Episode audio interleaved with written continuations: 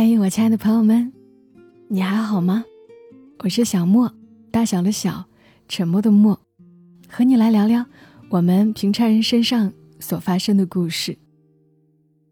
这两年照镜子的时候，偶尔会蹦出一两根银闪闪的白发，时刻提醒着我岁月在流逝。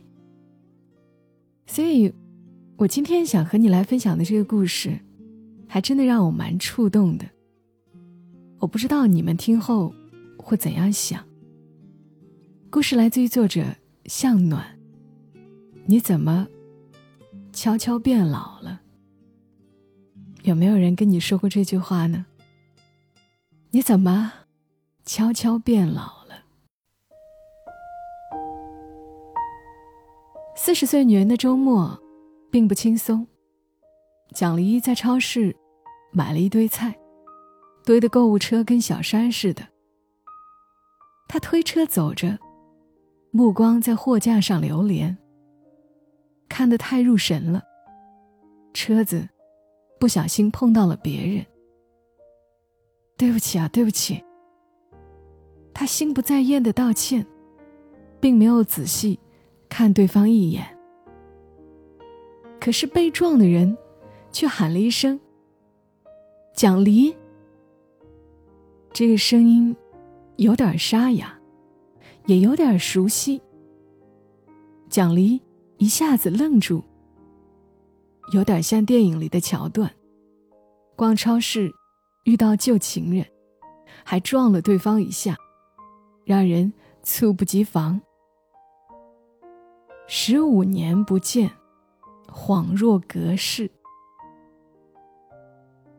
站在对面的他，已经是中年人了，黝黑的脸，下巴有一层胡茬，发际线比以前高出不少。你怎么会在这里？出差。重逢后的第一句对话，平淡如水。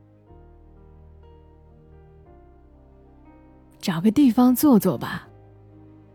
他提议：“嗯，好。”蒋离想起超市旁边有家星巴克，很安静，是个叙旧的好场所。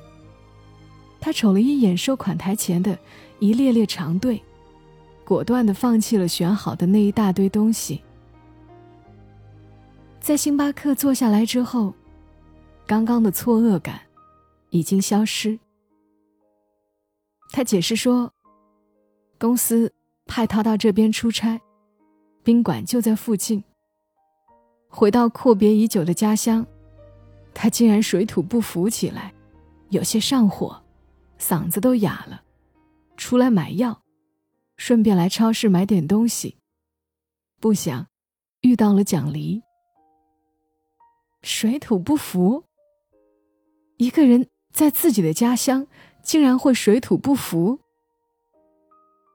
当然，这也很正常。毕竟，他离开这里已经有十五年了。十五年前，他们还是一对情侣。他们是高中同学，大学也是。从校园开始的恋情轰轰烈烈。他胳膊上纹过蒋离的名字。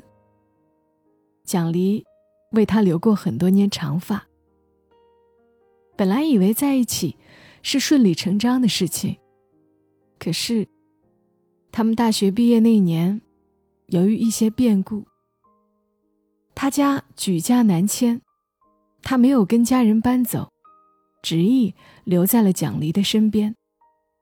那会儿，他家在这边的房子已经卖掉，他租房子住。住的比以前简陋，找工作也不是很顺心。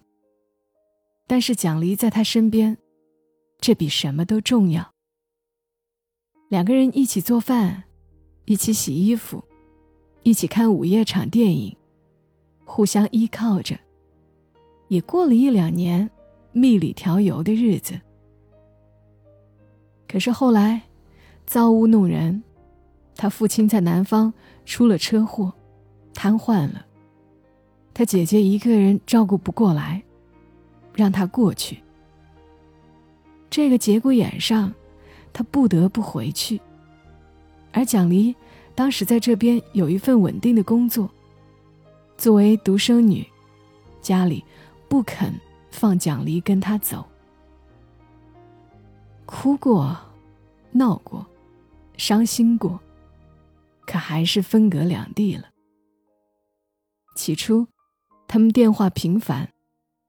他来看过蒋黎，蒋黎也去看过他。可是路那么远，车那么慢，去看他一次，坐了十几个小时的火车，还要转乘公交，颠颠簸簸。蒋离又有晕车的毛病，有一次，他请假去看他，在火车上丢了钱包，转乘公交车后又因为晕车吐得一塌糊涂。见到他时，哭得差点晕了过去。太难了，十五年前，距离还是个大问题，被相思之苦。和旅途颠簸折磨了一年多，他们就分手了。和他分手之后，蒋离经不住家里人软磨硬缠，很快相亲结婚了。男方是个靠谱青年，两个人在一起，虽然没有多少浓情蜜意，找不到轰轰烈烈的感觉，却也相处融洽。时光太匆匆，一转眼就过了十五年。这些年，你还好吗？他问。还好，蒋离这些年过得还行吧？工作稳定，老公靠谱，生活条件尚可，有了两个孩子。日子虽然平淡，但也过得忙忙碌碌。偶尔也会想起他吧，可也就是想想而已。生活那么忙，哪有时间总是追忆过去呢？你呢，也还好吧？蒋离问。两个人的对话像是礼尚往来。也还好。他说：“父亲病了很多年，前年去世了。工作换了几次，现在这份比较顺手。八年前结的婚，孩子七岁了，也是一段平常的人生啊。是呀，生活可不就是这样，无论在南方还是北方。”普通人，不就是要过普通日子吗？年少时，蒋离曾对他们的未来有过无数次构想，以为会波澜壮阔。可是，到了四十岁才知道，大家过的都是柴米油盐的人生。你平时工作很辛苦吧？脸上都有皱纹了。他说：“话里没有挖苦，也没有惋惜，就是平静的叙述，就像爸妈说他：‘你今天很累吧，脸色不好’这样的语气。”蒋离是老了很多，工作不算轻松，又带着两个孩子，忙得顾不上多修饰自己。他理了理头发，才想起出门的时候没有化妆，甚至没有认真梳梳头发。短短的头发，刚才被风一吹，一定很乱。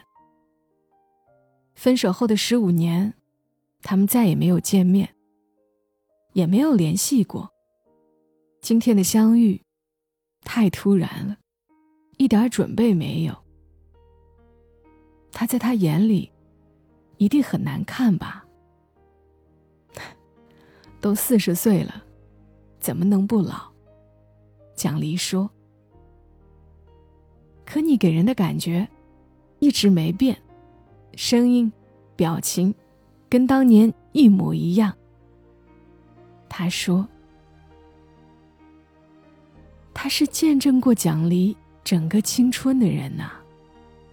也许在他的记忆里，蒋离一直是二十几岁的样子吧。就像他，在蒋离的记忆里，一直停留在二十五岁，意气风发，深情款款。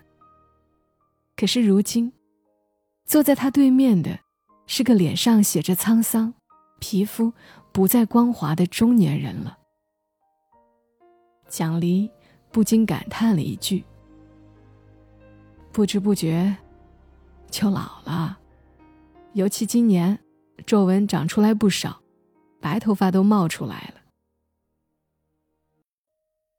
他看着蒋离，这么多年没见，你悄悄的就变老了。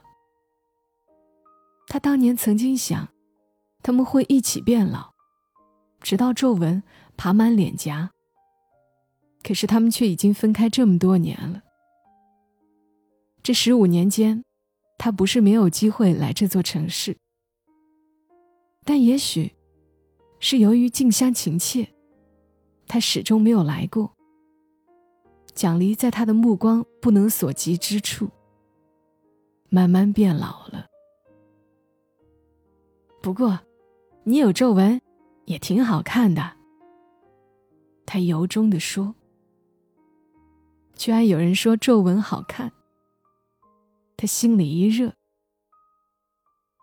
其实他看他也是一样，虽然也有了一点皱纹，但是依然舒服和亲切。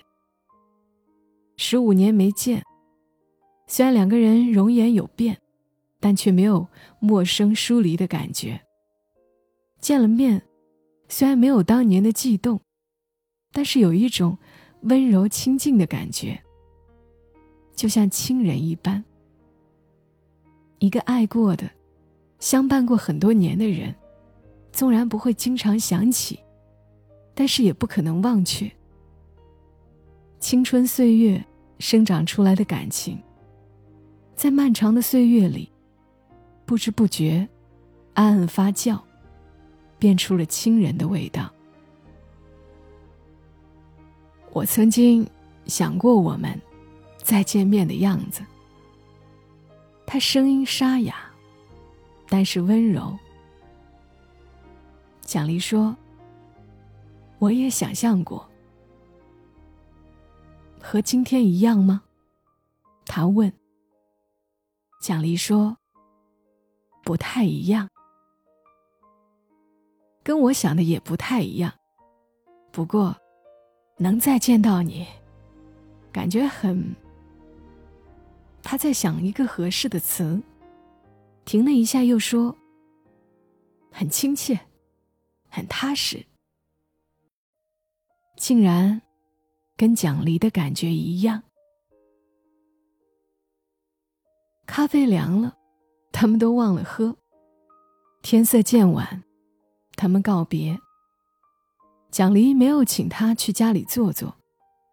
他们甚至没有互相留下电话号码。回到家，老公问蒋离：“你不是出去买东西啊？怎么空着手回来了？”蒋离才想起，忘了再去超市。把该采购的东西买回来。蒋黎说：“我明天再去买吧。”老公正在给小儿子修玩具，只是嗯了一声，没有注意到蒋黎脸颊上一闪而过的少女一样的神采。蒋丽走进书房，从书橱的最上层取出一个影集。拿出一张照片，这是张侧影。那天，他正穿着短袖 T 恤，在厨房里煮面。蒋离悄悄给他拍了这张照片。他做饭的样子很帅，专注而温柔。如果仔细看，能看到他肩膀上有细小的纹身，那是蒋离的名字。